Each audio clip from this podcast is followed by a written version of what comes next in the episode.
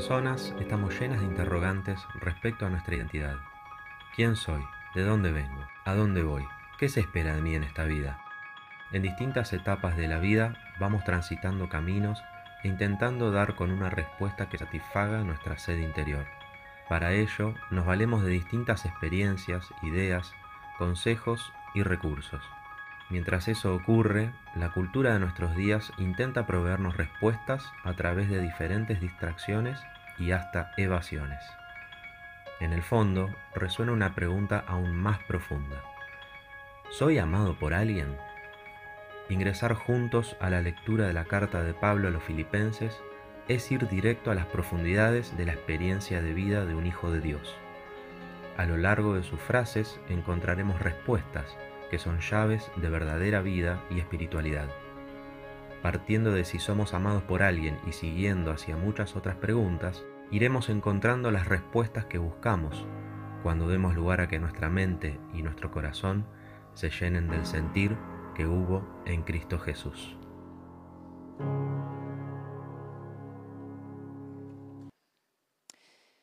Venimos juntos compartiendo esta serie el sentir de Jesús, que es una serie que está apuntada a una de las más grandes noticias que hay después de haber conocido a Cristo. Si vos sos discípulo del Señor porque has conocido al Señor, has tenido un encuentro personal con Él, luego de eso comienza un camino de aprender del Señor Jesús y de buscar ser formado a la imagen de Él.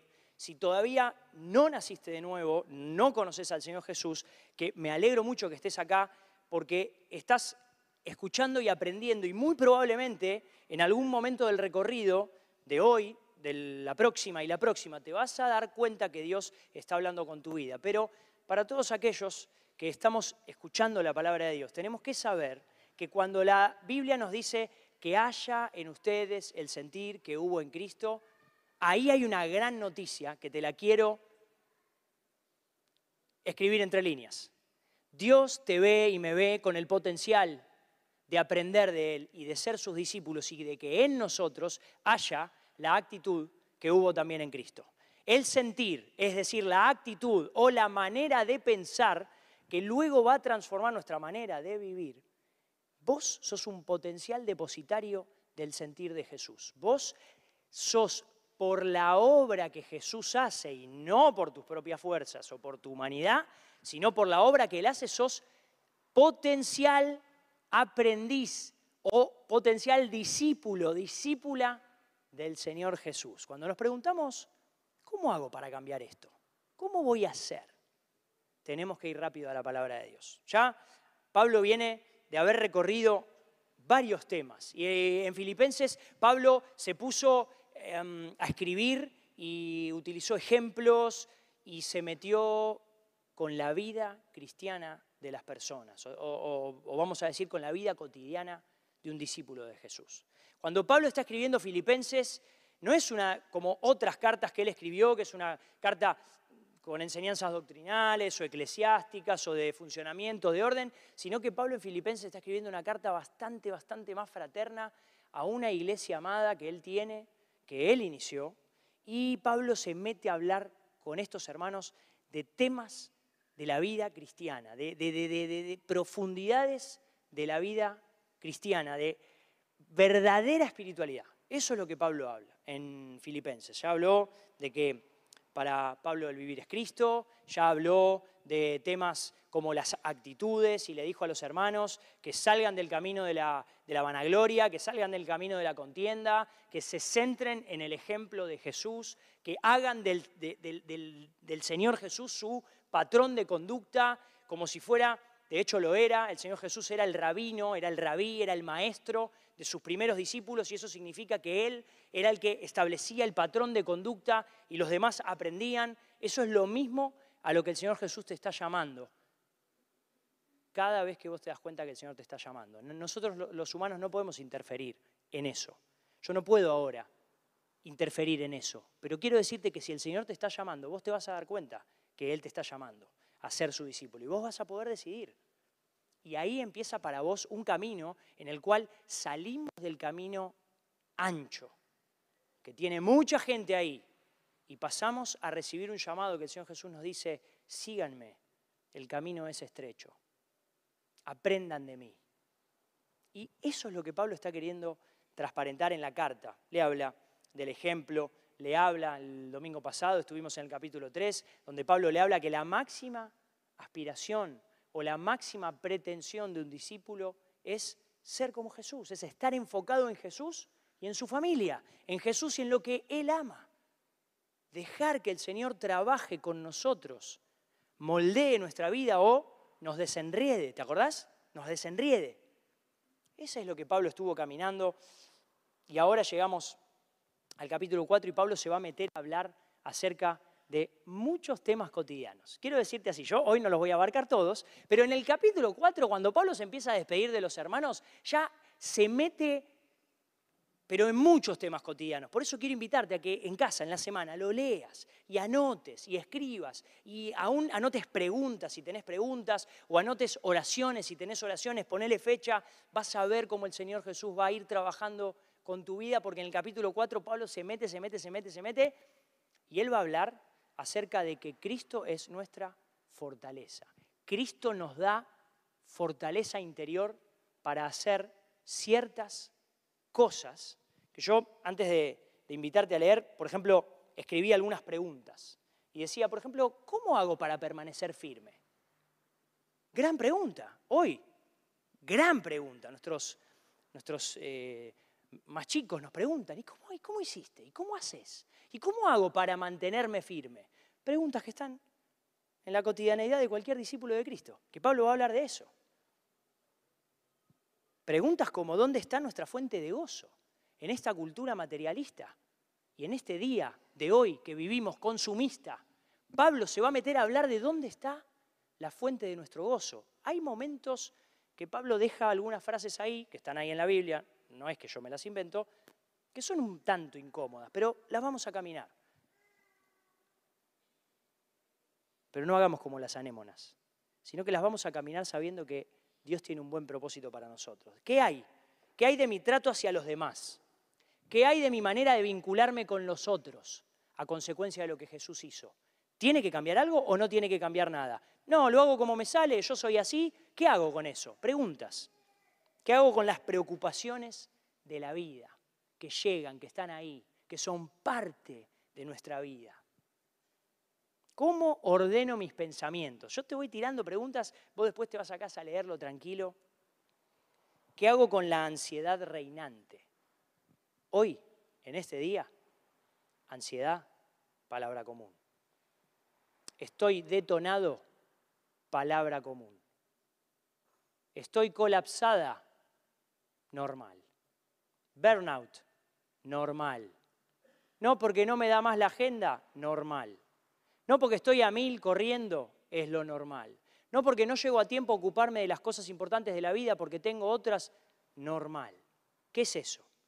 El afán, la ansiedad reinante. ¿Y qué hago con los estándares de vida que me propone esta cultura? Todas cosas que hay en el recorrido de Pablo en el, en el capítulo 4, que gracias a Dios que es Pablo el que lo escribe, yo no estoy en un compromiso más que de comunicarlo. Pablo tiene la autoridad y la inspiración de Dios para hablar lo que va a hablar. Pablo se va a meter con tu manera de vestirte. Si lo dejas, se va a meter en tu bolsillo porque va a hablar de temas económicos en el capítulo 4. Va a hablar de tu generosidad o de tu tacañería. Va a hablar de todo eso. Porque Pablo, la verdad que Pablo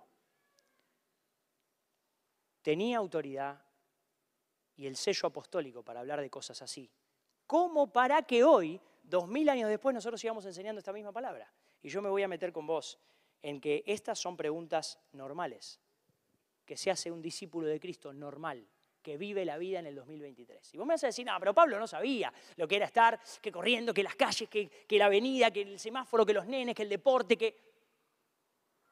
No sabía. ¿Estás tan seguro de eso? ¿Que el corazón del hombre cambió? ¿O los destinatarios de la carta que Pablo escribía eran como vos y como yo, con un corazón necesitado igual? Y esta mañana quiero usar una partecita del capítulo 4, que está lleno de respuestas para estas preguntas, para responder algunas de ellas y me quiero meter con vos, así que vamos a juntos leer Filipenses 4, el versículo 1 al versículo 7. Lo podés leer en tu Biblia o lo podés seguir en la pantalla y vamos con la lectura juntos, que esta es la palabra del Señor. Dice Pablo, así que, hermanos míos, amados y deseados, gozo y corona mía, estén así firmes en el Señor, amados. Le ruego a Evodia y a Sintique que sean de un mismo sentir en el Señor. Asimismo, te ruego también a ti, compañero fiel, que ayudes a estas que combatieron juntamente conmigo en el Evangelio, con Clemente también, y los demás colaboradores míos, cuyos nombres están en el libro de la vida. Regocíjense en el Señor siempre. Otra vez les digo, regocíjense. Su gentileza sea conocida de todos los hombres. El Señor está cerca. Por nada estén afanosos, sino sean conocidas sus peticiones delante de Dios en toda oración y ruego con acción de gracias. Y la paz de Dios, que sobrepasa todo entendimiento, guardará sus corazones y sus pensamientos en Cristo Jesús. Y hoy quiero recorrer con vos, para que te puedas llevar anotado, cuatro subtítulos que salen de esta lectura breve. Pablo habla de muchos temas, y quiero decirte, de muchos temas profundos. Porque si hoy sentamos a una persona que está necesitando temas de afán y ansiedad, leer esto, se termina el trabajo de mucha gente. Se acaba el trabajo de muchos profesionales. Si sentamos a una persona que lea esto, escrito en el siglo I, no en este año, ¿eh? que ya tiene todo el estudio encima, no, no, no, en el siglo I. ¿Qué quiero decir con esto? Quiero recorrer con vos cuatro títulos que te van a ayudar a luego ir a tu casa, a leer el capítulo 4 de Pablo en contexto de decir, Pablo está resaltando que el Señor quiere fortalecernos, fortalecer nuestra vida. Cristo es nuestra fortaleza interior. ¿Qué es una fortaleza?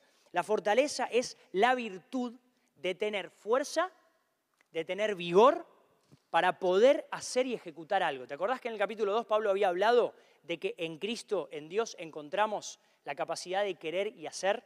Es en, es en, Él que encontramos el querer y el hacer por su buena voluntad. Bueno, ahora Pablo está hablando de lo que conecta el querer con el hacer. Está hablando de la fortaleza, de lo que conecta la capacidad de querer algo bueno, de seguir un ejemplo bueno como el de Cristo, de ser formado a la imagen de Él y efectivamente hacerlo. ¿Cómo hago? ¿Cómo hago?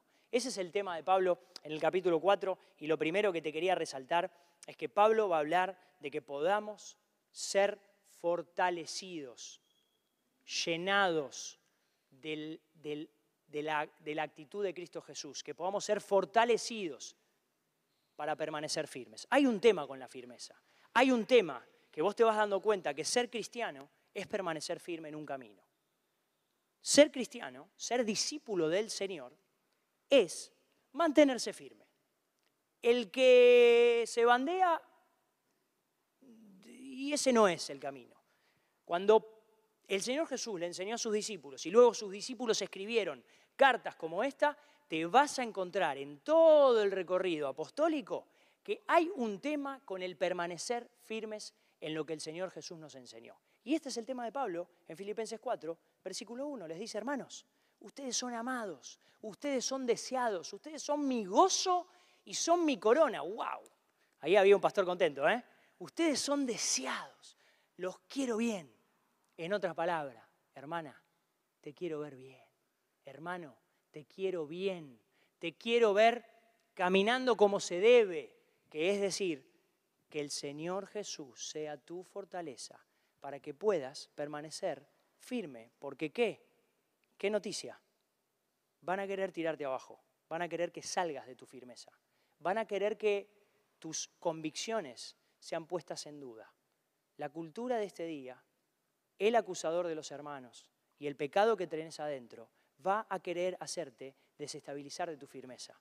Y Pablo te dice y me dice que en Cristo encontramos fortaleza para permanecer firmes, a la luz de nuestro destino en Cristo. Porque Pablo viene hablando en el final del capítulo 3 de que nosotros somos ciudadanos no de la tierra. Estoy citando 3, 20, 21. Pero nosotros somos ciudadanos del cielo, de donde también esperamos que Jesús vuelva. Él va a transformar nuestro cuerpo miserable en el cuerpo de su gloria. Él va a transformar esta miseria. Y todo discípulo de Jesús sabe que este cuerpo es miserable y será transformado en el cuerpo de la gloria suya. Y a la luz de ese destino, por eso Pablo arranca 4.1, así que, es decir, está hablando de ahí, así que manténganse firmes. Y quiero decirte que si estás en un día difícil, en un día de tribulación, en un día de los que tenemos los discípulos del Señor Jesús, quiero decirte, manténete firme. En Cristo vas a encontrar la fortaleza para permanecer firme. Y ese es el llamado que tiene la palabra. No una vida lejos de los problemas. No, no sé qué me pasa, soy cristiano hace 15, 20 años, pero las cosas no me están yendo tan bien. No, no, no, quiero decirte, tranquila, tranquilo. Ser discípulo de Cristo es caminar en el camino estrecho.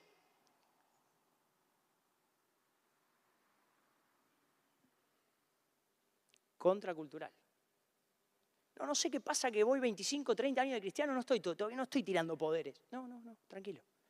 Ser cristiano es caminar firme en el paso del tiempo, asimilándonos al Señor Jesús, que vivió mucha más tribulación y mucho más dolor conforme aumentaban sus días.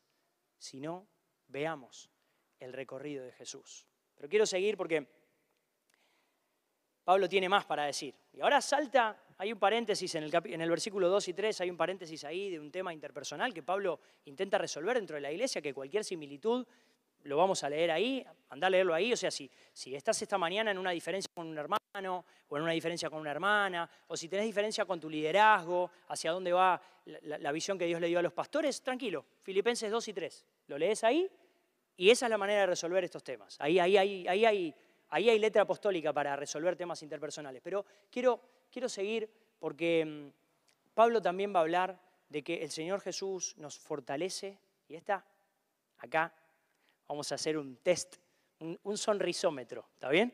Vamos a hacer acá un, test de la, de la sonrisa.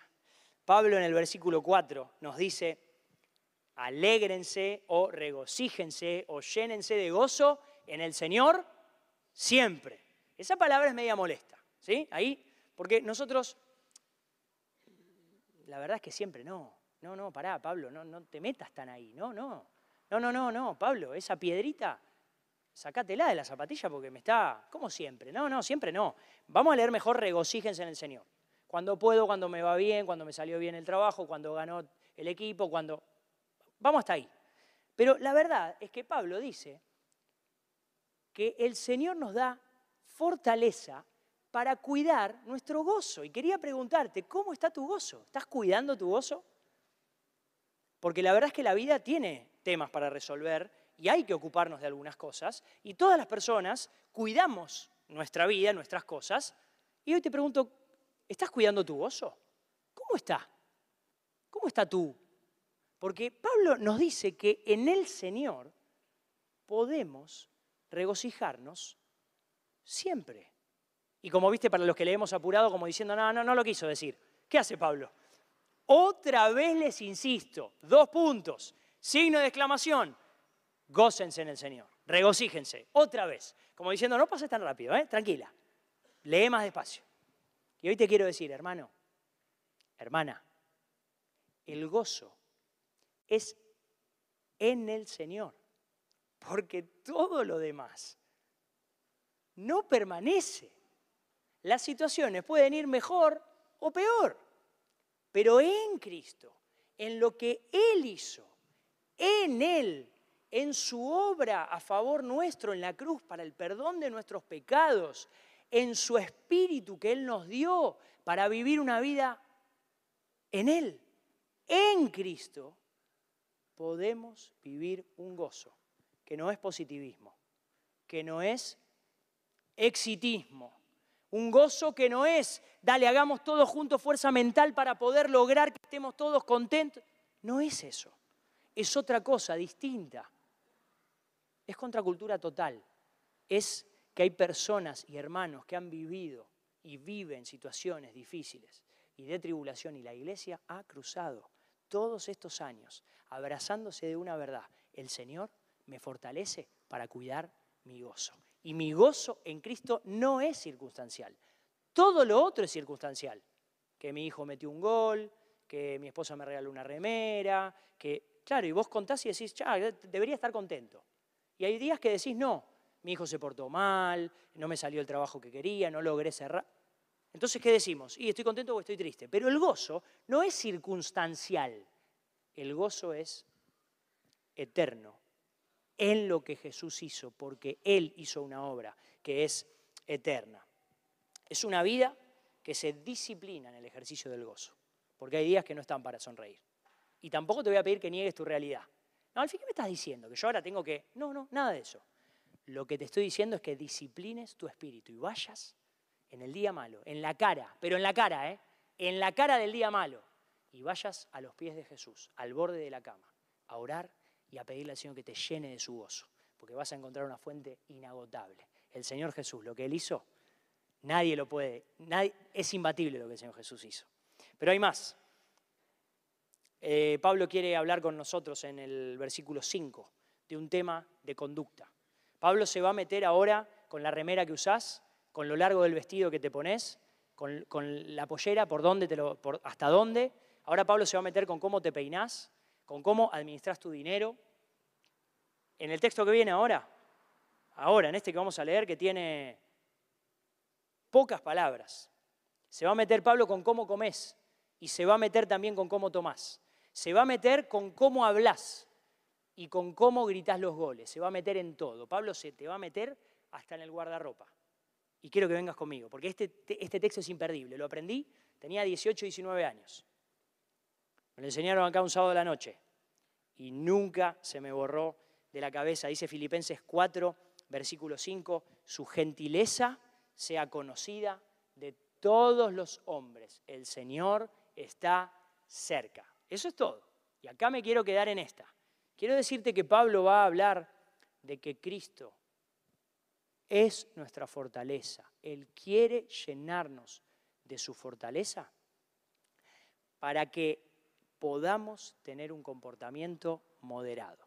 Y acá me voy a meter con vos a explicarte que la palabra gentileza es una palabra que ahora vos te está ayudando a darte cuenta que tenés que ser amable. ¿Digo bien? Que tu gentileza sea conocida, tenés que ser cordial. Eh, tenés que abrirle la puerta, porque tenés que ser caballero. Eh, tenés que bajar al gato del árbol y tenés que ayudar a cruzar a la abuelita a la calle. Tenés que ser cordial, amable. Hasta ahí. Que se note. Pensá en el otro. Pero Pablo no está diciendo solo eso. Porque la palabra gentileza es una palabra amplia que Pablo está usando en el original, que habla de mucho más que solo eso, demuestra paciencia, es una palabra que demuestra suavidad en el trato, es una palabra que habla de una mente que está calma, que está tranquila, que está quietada, que está estable, que está estabilizada. Habla acerca de, de costumbres con modestia, habla de un espíritu paciente. Paciencia. Que tu gentileza sea conocida de todos los hombres. Que tu paciencia sea conocida por todos los conductores viales. No, ese no. Para, para. Se va a meter hasta en cómo manejas, ¿eh? Pará. Si lo dejas, mirá que entra, ¿eh? Se va con vos al semáforo de la esquina, Pablo. Ahí va, ¿eh? Va. Es una palabra que habla acerca de la amabilidad en el trato. Es una palabra que habla acerca de que no estoy rápido para que me pinchen y salto no estoy listo a contender. Es una palabra que está hablando de cuál es tu actitud previa a que pasen las cosas. No, porque yo vine, viste, y más o menos lo miré de costado porque él estaba diciendo cosas raras. No está el espíritu preparado, anticipado, no, se no viene anticipado a la, a la queja y a la contienda, sino que es un espíritu que tiene gentileza, que no viene listo para contender. A ver, si hay que hacerlo, porque surgió un tema de extrema necesidad, ¿qué me vas a decir? No, me voy a dejar pasar por arriba. No, no está hablando de eso tampoco. Pero hay una palabrita que esta es una piedra acá de vuelta en la zapatilla, te voy a ayudar, la vamos a sacar juntos porque ya me está molestando. La palabra gentileza tiene que ver con la moderación. En el fondo, en el fondo, en el fondo, Pablo está diciendo, me está diciendo a mí que nuestra moderación, que nuestra gentileza sea evidente, sea conocida por todas las personas que nos rodean. ¿Cuál es la medida de mi trato hacia los demás? El amor. Porque el amor no hace nada indebido y el amor no busca lo suyo. Pero ¿qué es lo que debe resaltar y evidenciarse en mi conducta? La moderación. Un discípulo de Cristo es una persona que en vez de ir hacia los excesos o hacia los extremos, va hacia la moderación. ¿A causa de qué? ¿Por qué? ¿Por qué dice Pablo esto? ¿Por qué te dice y me dice, como discípulo de Jesús, que seas lleno del sentir que hubo en Cristo? ¿Por qué te dice que la actitud de Cristo reina en tu corazón? ¿Por qué te dice que la moderación es parte de ese sentir o parte de esa actitud? Porque la venida del Señor está cerca y con tus actitudes y con mis actitudes y con mi manera de pensar y con mi manera de caminar, yo voy hacia que el Señor viene o vos ves cómo vive la gente y va hacia, no, nadie me va a juzgar de mis hechos. ¿Yo? ¿Excesos? Sí. Total, yo soy mi propio Dios. Total, nadie me va a pedir cuenta, no viene nadie. Y Pablo ahora está hablando con personas que dicen, voy a vivir de manera moderada, voy a probar y voy a ser testigo, voy a dar evidencia de que Cristo viene pronto. ¿Excesos? Podemos hablar de... ¿Doy ejemplos? ¿O ya los tenés? ¿Los captaste? Bien. Que el Señor quiere darnos fortaleza para que no vivamos en los extremos de los excesos o de las faltas. Y no estoy hablando solo de cosas materiales, sino que vivamos de una manera moderada, que es la manera en la que camina un discípulo del Señor Jesús. Hace evidente a todos los demás que en su forma, que en su manera de vestir, moderado, que en su manera de hablar, una persona moderada, que en su manera de comer es moderado, que en su manera de expresarse, que en su manera de criar, que en su manera de tratar, que en su manera de manejar, que en su forma de... Ya me entendiste el Señor está cerca. Y hay una última que Pablo va a ayudarnos a todos a entender, que es que la vida tiene preocupaciones, la vida tiene afanes. Los tiene, no los podemos negar, ni los podemos tapar, ni los, ni los debemos reprimir, sino que al contrario, Pablo va a decirnos a todos en Filipenses 4, el versículo 6, que hay una manera de canalizar bien las preocupaciones de la vida.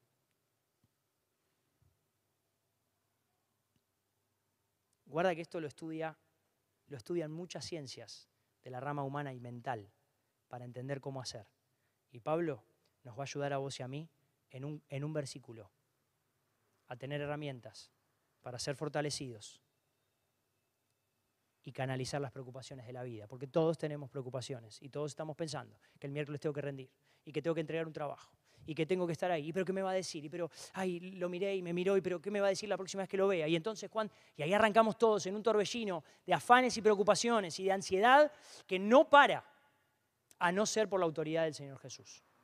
Y la autoridad del Señor Jesús se expresa en la palabra de Dios. Y la palabra de Dios nos dice a todos, por nada estén afanosos o preocupados, o por nada estén desmedidos, por nada estén exagerados, por nada estén pensando en otra cosa que no está pasando ahora, por nada estén en el futuro o en el pasado cuando tienen que estar acá. Viene, de hablar de la moderación y ahora va a hablar de los afanes, tiene todo que ver.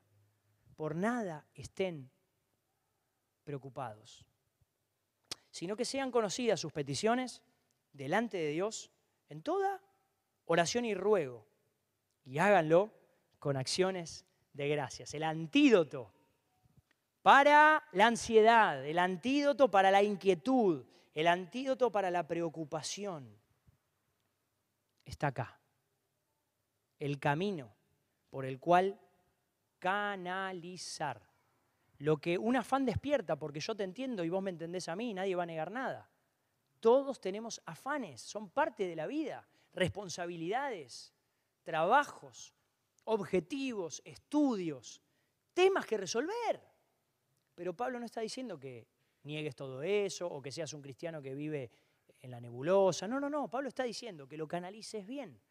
Por nada estés preocupada, sino que sean conocidas tus peticiones. Y cuando lo hagas, orá, pedí, que haya ruego, que haya acción de gracias. Pablo nos da las herramientas que necesitamos para ser fortalecidos en Cristo.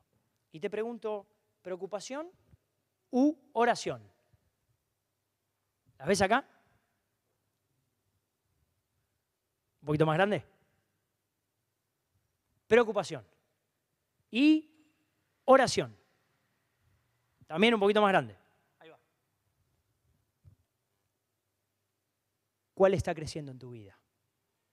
Porque sos una persona que va hacia la preocupación o serás una persona que va hacia la oración.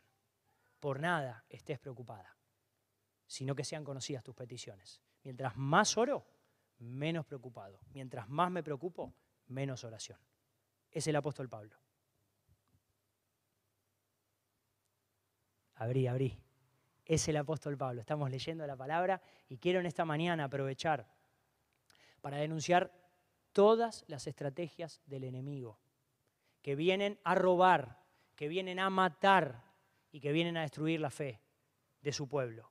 Quiero aprovechar para decirte que en el Señor Jesús está la fortaleza, está el secreto de la fortaleza para vivir una vida como nos llama la palabra, porque es el apóstol Pablo, con la autoridad apostólica y con la inspiración del Espíritu de Dios, que nos habla y te habla a vos y a mí en este día lo mismo que le habló a los hermanos de Filipos en el siglo I y nos lo deja para que vos puedas anotar y puedas ir a tu casa. Yo, por ejemplo, cuando pasa estas cosas, yo vuelvo a mi casa a rogar, vuelvo desesperado a la cama. Porque si no es con una oración de ruego y de desespero, muchas veces no salimos adelante. Y me encantaría preguntarte, ¿cuándo fue la última vez que estuviste desesperado rogándole al Señor por tu vida? ¿Cuándo fue la última vez que te tiraste de cabeza a la oración renunciando y matando toda preocupación, que son legítimas, están ahí, pero vos las podés en el poder que da el Señor.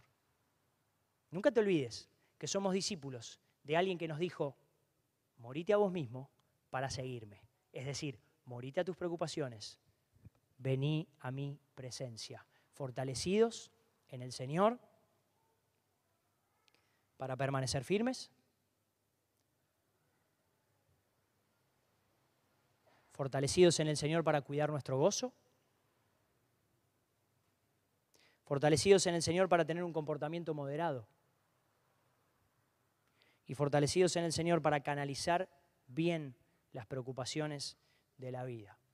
Frente a este mensaje, hay un cierre que Pablo va a hacer, que en realidad el capítulo sigue, pero él va a cerrar este primer capítulo, porque este primer párrafo, porque después ya agarra otro conector y empieza a hablar de otro tema, y es que el versículo 7 nos dice a vos y a mí que frente a, esta, a esto que estamos hablando, todos necesitamos entrar en el shalom, en la paz de Dios.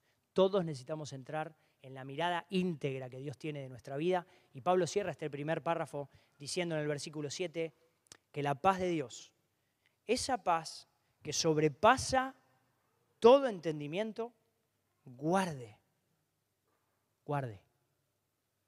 Quiero decirte así, que guarde, que esa paz que esa paz de Dios que sobrepasa todo entendimiento, que la plenitud de Dios, que el shalom de Dios que sobrepasa todo nuestro entendimiento, guarde, guarde, que guarde tu corazón y guarde tu pensamiento.